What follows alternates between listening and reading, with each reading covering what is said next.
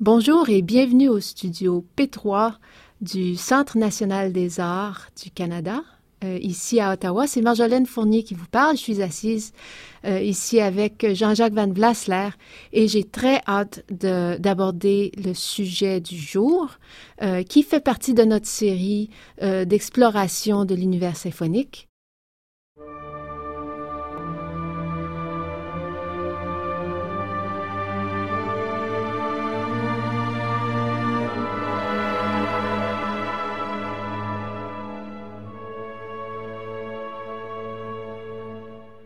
Le sujet du jour, eh bien, c'est le festival Mozart-Haydn que nous allons euh, avoir, euh, qui va avoir lieu en septembre. Et puis, on va parler surtout de l'amitié entre ces deux hommes et de l'époque dans laquelle ils vivaient, les Lumières. Mais Mozart et Haydn, premièrement, bonjour Jean-Jacques. Bonjour Marjolaine. J'ai tellement hâte de savoir. Mozart et Haydn, c'était vraiment des amis? C'était une amitié, ça? Je crois que c'était une véritable amitié. Euh, si, il y a toutes sortes de formes d'amitié, bien sûr. C'était surtout une double admiration. Mozart voulait être admiré par l'homme le plus admirable pour lui, et euh, c'était Haydn, bien sûr, Haydn qui était le premier compositeur de cette époque, qui était très connu, même, même s'il était encore à ce moment-là euh, le, le valet euh, de, de, la famille Esterhazy et qu'il travaillait euh, jour et nuit dans les différents châteaux de cette famille Esterhazy. Mais c'est surtout, c'est surtout une relation intéressante, une relation personnelle, une relation musicale. En fait, en fait, on sait très peu de choses de leur rapport personnel. On le sait. Honnêtement, euh, il y a très peu d'écrits euh, de cette relation personnelle. Ce sont toujours les mêmes choses qu'on cite d'ailleurs euh, de Haydn sur Mozart et de Mozart sur Haydn, une ou, deux, citations et, et suffit. Seules quelques rencontres sont documentées, mais leur admiration réciproque ne fait aucun doute. Alors il faut, il faut, faut bien se dire, bien sûr, euh, que c'est, euh, ce sont euh, de toute façon des contemporains, même si Haydn a 24 ans de plus que lui, que Mozart. 24 ans de plus, il pourrait être son père. Et d'une certaine façon, il appelle papa papa qui, est, qui va beaucoup plus loin que tout simplement dire vous pourriez être mon père. C'est, un, terme de, de, de oh mon Dieu, comment, comment pourrait-on dire? C'est un terme euh, euh, dans lequel on dit combien on, aime cette personne et combien on l'admire. Le terme papa. C'est presque un acte d'humilité, non? C'est un acte d'humilité de Mozart par rapport à Haydn. Vous savez que quand ils se rencontrent probablement pour la première fois, on ne le sait pas, on ne le sait pas, mais c'est probablement en décembre 1781. C'est à l'occasion d'un concours de piano où Mozart participe euh, euh, et, euh, et organisé par Joseph II, par, par l'empereur, et probablement Haydn devait être dans, dans le coin. Eh bien, quand il rencontre Haydn, Mozart a entendu un certain nombre d'œuvres de Haydn, ça c'est certain, mais Haydn probablement n'a jamais entendu d'œuvres de Mozart. On est en 1781. Hmm. Alors, il y a et il va se former à partir de 81 et surtout à partir de 82 quand Mozart s'installe définitivement à Vienne et que Haydn vient très souvent à Vienne dès qu'il peut, il va s'enfuir de, de ses châteaux dès que le prince Esterhazy le laisse partir. Eh bien, il va se former une, une, une véritable, un véritable lien euh, fait d'amitié. Vous savez, ce n'est que entre les égaux que l'amitié peut durer disait un écrivain, un écrivain latin euh, du premier siècle de notre ère, Quintus. Et, euh, et, c'est très vrai pour eux. Et c'est une relation sans jalousie, c'est une relation sans arrière-pensée. très souvent, il y a des amitiés comme ça qui sont avec un certain nombre d'arrière-pensées et un certain nombre des possibilités de jalousie. Il n'y avait pas de jalousie. Ils sont restés proches jusqu'à la fin et malgré, malgré leurs différences. Alors, il faut, il faut voir là, euh, ce, qui se, ce, qui va se passer entre, entre ces deux hommes, euh, euh, c'est que d'abord, ils viennent de, de, milieux très différents. Haydn vient d'un c'est un villageois. c'est un villageois. Et puis, quand il vient à Vienne pour la première fois, quand il a huit ans, ben, le Vienne, c'est encore le baroque tardif. Et c'est pourquoi, pendant très longtemps, Haydn va faire cette, cette métamorphose du baroque euh, dans le classique. Euh, Mozart, lui, il, grandit dans, dans un, un, univers très différent, beaucoup, beaucoup plus sophistiqué. Euh, ça s'appelle en, en, allemand le Empfindsamkeit. C'est le, c'est le, l'univers de sensibilité, sensibilité, l'univers de la galanterie. Il est à, il est à, euh, à Salzbourg et c'est un, un milieu tout à fait bourgeois. C'est un bourgeois. L'autre, c'est un paysan. En fait, c'est un villageois. Haydn aura 58 ans quand il va à Londres pour la première fois. Et, Mozart, à, 7 ans, parcourt l'Europe. Mozart est soutenu par son père. Haydn a toujours été seul. C'est surprenant qu'ils aient été des amis parce que euh, Mozart était gâté, a été un enfant gâté, euh, adulé c'est difficile à comprendre qu'ils puissent se rencontrer quelque part de toute façon. Mais ils se sont rencontrés au sommet de la musique. Ah, chacun était au sommet de, ses, euh, de ses pouvoirs. Ah, et, ils le savaient. Ils ah. le savaient, chacun d'eux. Vous savez, euh, euh, quand entre Haydn et Mozart, il n'y a pas de passation de pouvoir ce sont deux hommes qui se, qui, qui, c'est une, une, unité, et ils savent très bien que tout est en train de se passer entre deux. Euh, et Haydn, quand il fait ses débuts, par exemple, quand il fait ses débuts, alors il fait ses débuts quand le système tonal pas n'a pas encore atteint tout à fait son équilibre. Quand Beethoven commence, le système tonal commence à perdre son équilibre. Et Mozart, Mozart voit s'offrir cet équilibre tonal, l'harmonie parfaite dans son berceau.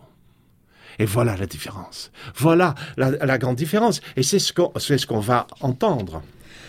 Vous avez mentionné, ben, je, veux absolument ouvrir une parenthèse parce que il y a Mozart, il y a Haydn, qui sont très différents, qui sont devenus des amis, mais la circonstance dans le temps, dans l'histoire, est exceptionnel aussi. Vous avez fait mention de Joseph II. Ben oui. Mais puis ça, ça me fait penser à notre autre sujet qui est les Lumières. Absolument, absolument. Parlez-moi un peu des Lumières. Je vais vous dire d'abord que Mozart et Haydn vont, vont créer une musique différente l'une de l'autre, et peut-être qu'on aura le temps d'y venir. Mais c'est une musique sans trait moralisateur, euh, leur art est le reflet des idéaux universalistes de l'émancipation et de l'émancipation humaine, humanitaire de ce moment. Alors, qu'est-ce que c'est Qu'est-ce que c'est les, euh, les Lumières? C'est toute une histoire, bien sûr. Et je vais vous... Euh, je vais vous oh mon Dieu, par quoi commencer?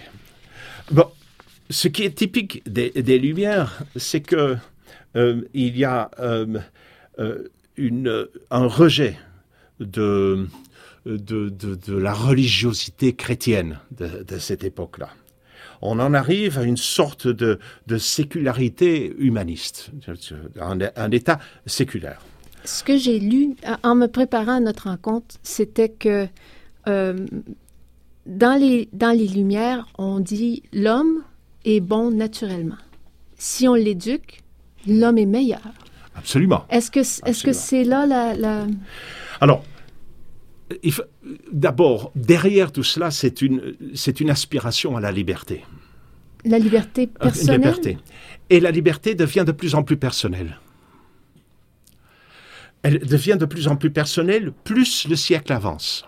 Alors, dites-moi, Haydn, Haydn c'est plutôt, c'est plutôt Voltaire Mozart, c'est plutôt Rousseau. Vous venez de ah. citer Rousseau et c'est pourquoi je vais aller chercher cet exemple. C'est-à-dire, Mozart, c'est plutôt Rousseau. C'est l'inscription du moi dans euh, la relation avec le monde. le je. Hein, euh, euh, moi, je suis un sujet. Et ce sujet qui aspire à la liberté aspire aussi à la liberté de penser. À la liberté de penser, c'est-à-dire, bah, moi je voudrais, je voudrais être éduqué, je veux pouvoir réfléchir. Alors d'un côté, il y a l'encyclopédie qui va montrer aux gens ce que veulent dire les mots, ce qu'il y a derrière les mots. Ce n'est plus seulement les despotes qui ont la vérité, ce n'est plus seulement l'Église qui a la vérité.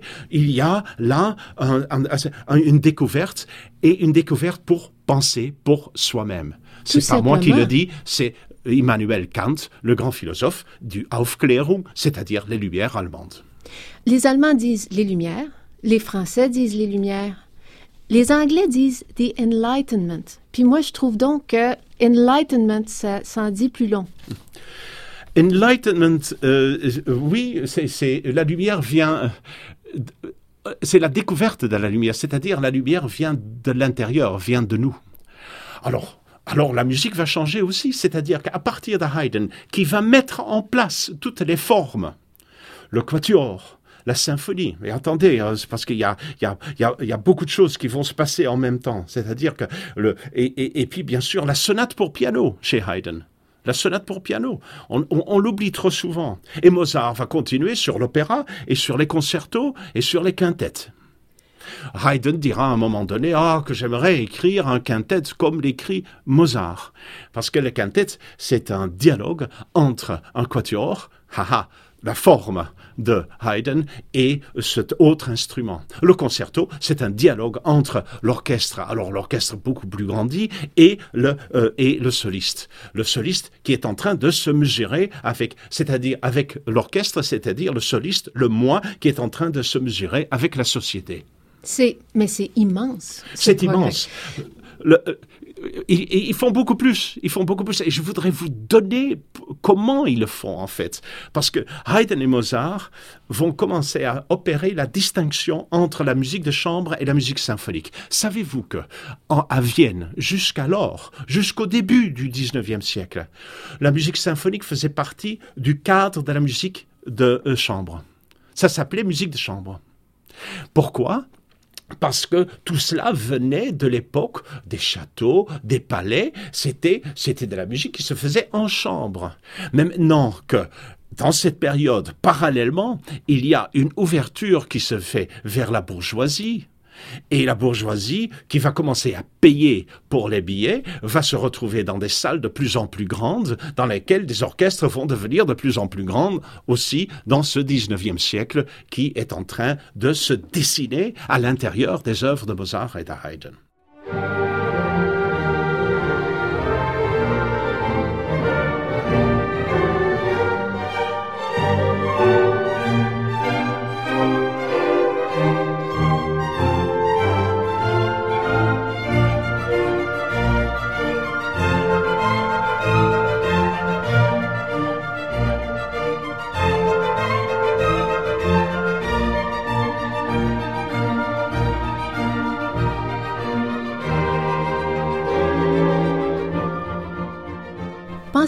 C'est aller trop loin dans, dans tout ça? J'ai lu quelque part qu'on on, dit que la musique de Haydn, ces symphonies qui ont des titres, La poule, l'ours, euh, bon, euh, que ça, ça dit véritablement écoutez, écoutez ma musique comme il faut, parce qu'il y, a des, y a des portraits, il y a des... Ça va. Et pas seulement, il y a des portraits. Haydn, dans sa structure, parce que c'est un extraordinaire formaliste, Haydn, c'est un extraordinaire formaliste. Dans sa structure, il va, il va jouer avec sa propre structure.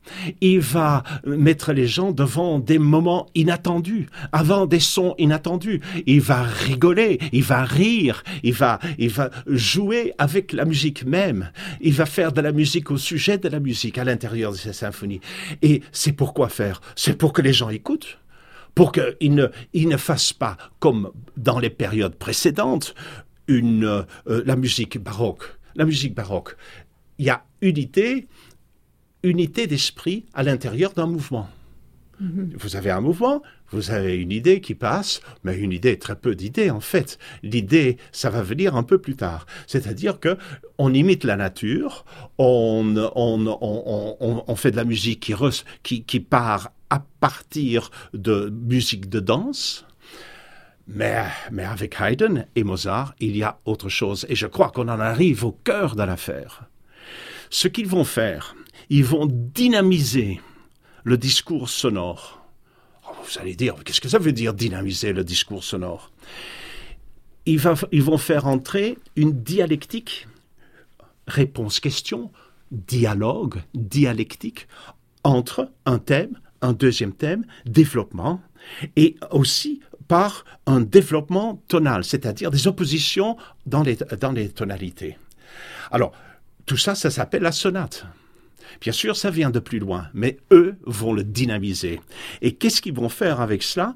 La musique, à partir de ce moment-là, grâce à ces thèmes différents et des parties de thèmes, des éléments de thèmes qui vont être développés, qui vont se retrouver, qui vont être, qui vont être variés et qui vont se retrouver à la fin d'un mouvement, par exemple, dans, la conclusion du mouvement. Mais euh, euh, tout cela euh, va, va va faire de la musique un art de la transformation et du devenir. Il y a là, d'un seul coup, un moteur, quelque chose qui va de l'avant. Et on retrouve, et on retrouve l'esprit des Lumières, c'est-à-dire cet optimisme, cet optimisme qui règne pendant cette période extraordinaire de développement de l'Occident européen euh, et qui s'appelle les Lumières et, qu'on retrouve parfaitement dans cette musique de Haydn et de Mozart. Alors, la musique devient art de transformation, de devenir, de contraste, d'imprévu. Et ça va se développer dans le, 20e, dans le 19e siècle. Quand, quand vous êtes devant les symphonies de Gustave Mahler, mais où est-ce qu'on va? On va vers notre perte peut-être, peut-être jusqu'à un certain point. C'est-à-dire que chez Mozart et Haydn, à la fin du mouvement, on en arrive à, une conclusion, c'est-à-dire qu'un des thèmes sera victorieux, sûrement, mais mais, mais, mais, on n'est pas, on n'est pas encore dans une période de plus grand pessimisme qui va se développer au, 20, au 19e siècle. en lisant sur, sur, les Lumières, sur Mozart et Haydn, puis la façon, la, votre façon très passionnée de parler de, de leur création, on peut penser à la fin d'une période de thérapie presque. Je suis moi, Je tout va bien, c'est acceptable. Oui. Allons-y, et j'ai des choses à dire. Et puis. Et, et j'ai des choses à dire, et j'ai, je peux faire la critique de ce qu'il y a autour de moi. C'est-à-dire que je n'ai pas seulement des choses à dire, je, je peux faire la critique de, de, des choses autour de moi. Ça, c'est ma liberté. Et, et les lumières, c'est aussi ma liberté est une liberté qui ne peut pas se permettre d'enfreindre sur la liberté de l'autre. Ah, la déclaration euh, d'indépendance américaine. C'est parfait. Et alors Alors vous avez chez Haydn, Haydn qui invente les formes, les bannit avec une virtuosité, une invention prodigieuse, et qui fuit l'anecdotique, qui fait du matériau musical l'antichambre de l'esprit il fait des matériaux musicaux l'antichambre de l'esprit. Et ça, Mozart va prendre tout cela, il ne va rien, en fait, rien inventer, mais va installer, Mozart va installer lui-même sa connaissance des êtres et ce moi à l'intérieur de la musique. Et alors, il va y avoir une sorte de transcendance qui s'opère et qui va ouvrir la route à Beethoven. Alors, alors, alors, ces deux hommes se sont influencés. C'est essoufflant. C'est essoufflant de penser à ça parce que jusqu'à maintenant, moi, je voyais Haydn et Mozart pas comme des compositeurs statiques, mais qui avaient pris les formes, qui les avaient embellies, qui avaient, euh, euh, qui avaient ajouté leur, leur euh, grain de sel, leur talent, leur génie.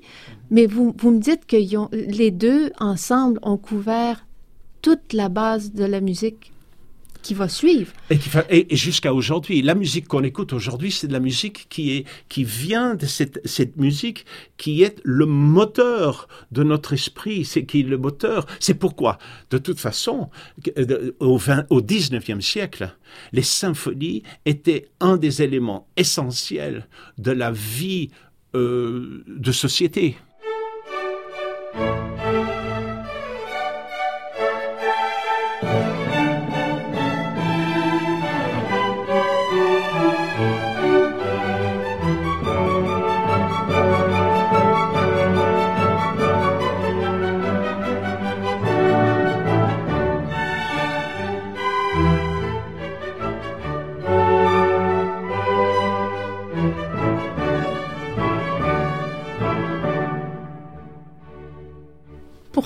Les, les, innovations de Haydn et puis de Mozart, je veux vous poser la question. J'ai lu une citation de Goethe qui dit euh, le quatuor à cordes de Haydn, c'est quatre personnes. Dites-moi, c'est quatre hommes?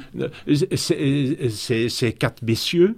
Il a dit quatre messieurs, euh, malheureusement, donc quatre personnes euh, qui, ont, qui, ont, une conversation civilisée. C'est une, non, je reprends, c'est une, une conversation civilisée par quatre personnes. Alors, c'est une vraie conversation. Les quatre voix, on n'a plus le quatuor où est-ce que le premier violon a la mélodie et puis boum chop, boum chop en dessous. Pas seulement. C'est, immense. C'est très, très important, ça, pour Haydn.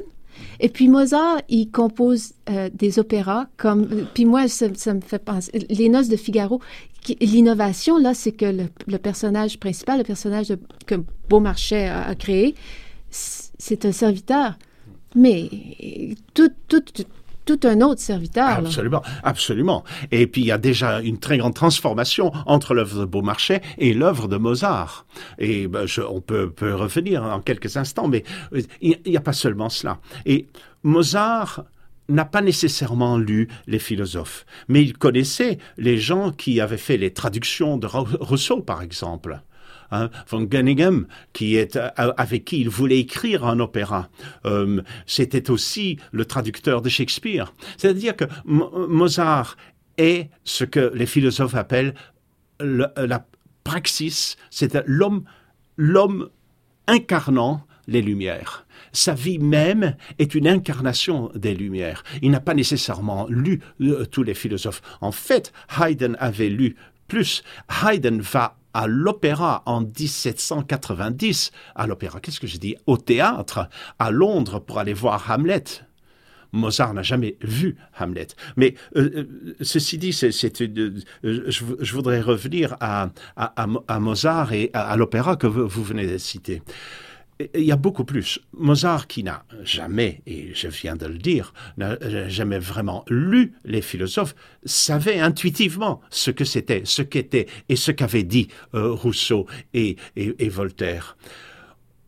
Ce qu'il, va faire quand il écrit ses opéras. Et je, sais que ce n'est pas, euh, euh, ce n'était pas un but de, de sa part.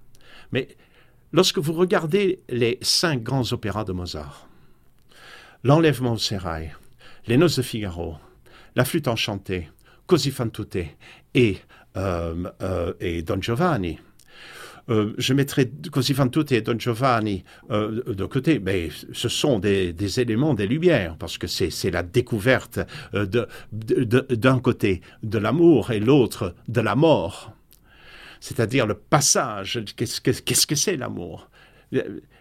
Qu'est-ce que c'est là? Parce que l'amour, finalement, tout ce 19e siècle et nous, le 20e siècle, euh, euh, ça va être le centre, le cœur de, notre existence.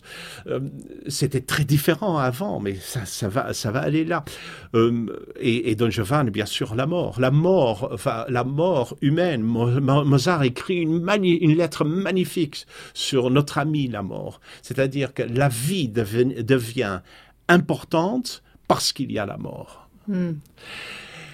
Et il faut vivre chaque instant, et tout cela, c'est Mozart. Bon, ça c'est une chose. Mais les trois autres opéras, et pour revenir aux Lumières, et en, plus, de, en plus, en fait, de détails, il faut, il faut voir que l'enlèvement au sérail, c'est l'opéra euh, sur la liberté. Le, les Noces de Figaro, comme tu, vous venez de le dire, c'est l'opéra sur l'égalité. Mm. Et puis, et puis, bien sûr, les, euh, euh, le dernier opéra, euh, la flûte enchantée. Mm. La flûte, c'est la fraternité. Très vrai. Vous, vous, me décrivez Haydn comme un, homme qui était seul, qui s'est cultivé, qui a lu tout ce qu'il pouvait lire sur tout.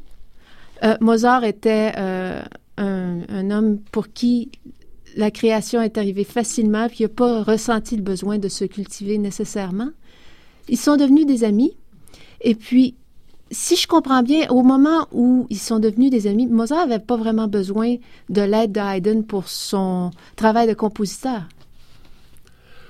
Euh, non, mais euh, quand même, il a, donné, euh, par exemple, pour, les quatuors à cordes, euh, quand il a entendu les, six quatuors à cordes de Haydn juste avant 1780, il a commencé à, composer et, comme il le dit lui-même, ça a été, sont été les, compositions, les œuvres les plus difficiles à écrire.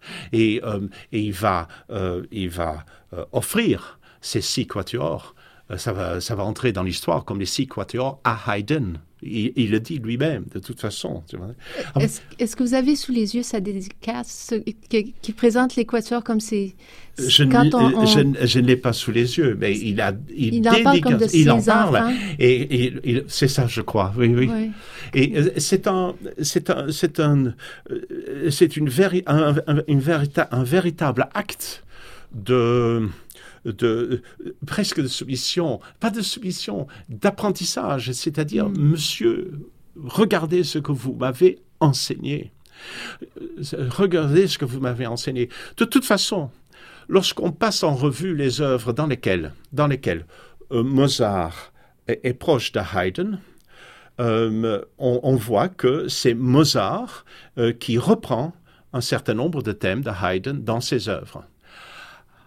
Par contre, après 1784, Haydn va cesser d'écrire des opéras et des concertos pour piano. Ah.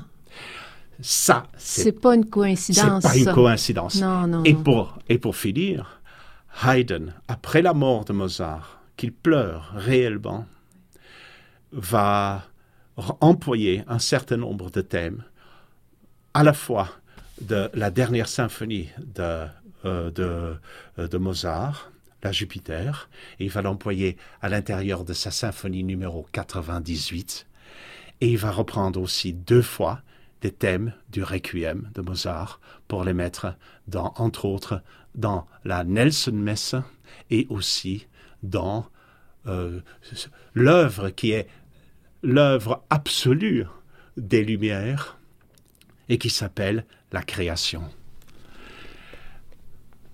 C'est inouï. Quand, quand j'ai des conversations avec vous, je, je, m'y croirais. Jean-Jacques, merci mille fois. J'aimerais donc qu'on ait plus de temps. Ah oui, moi aussi. merci mille fois et on se revoit bientôt. On se revoit bientôt.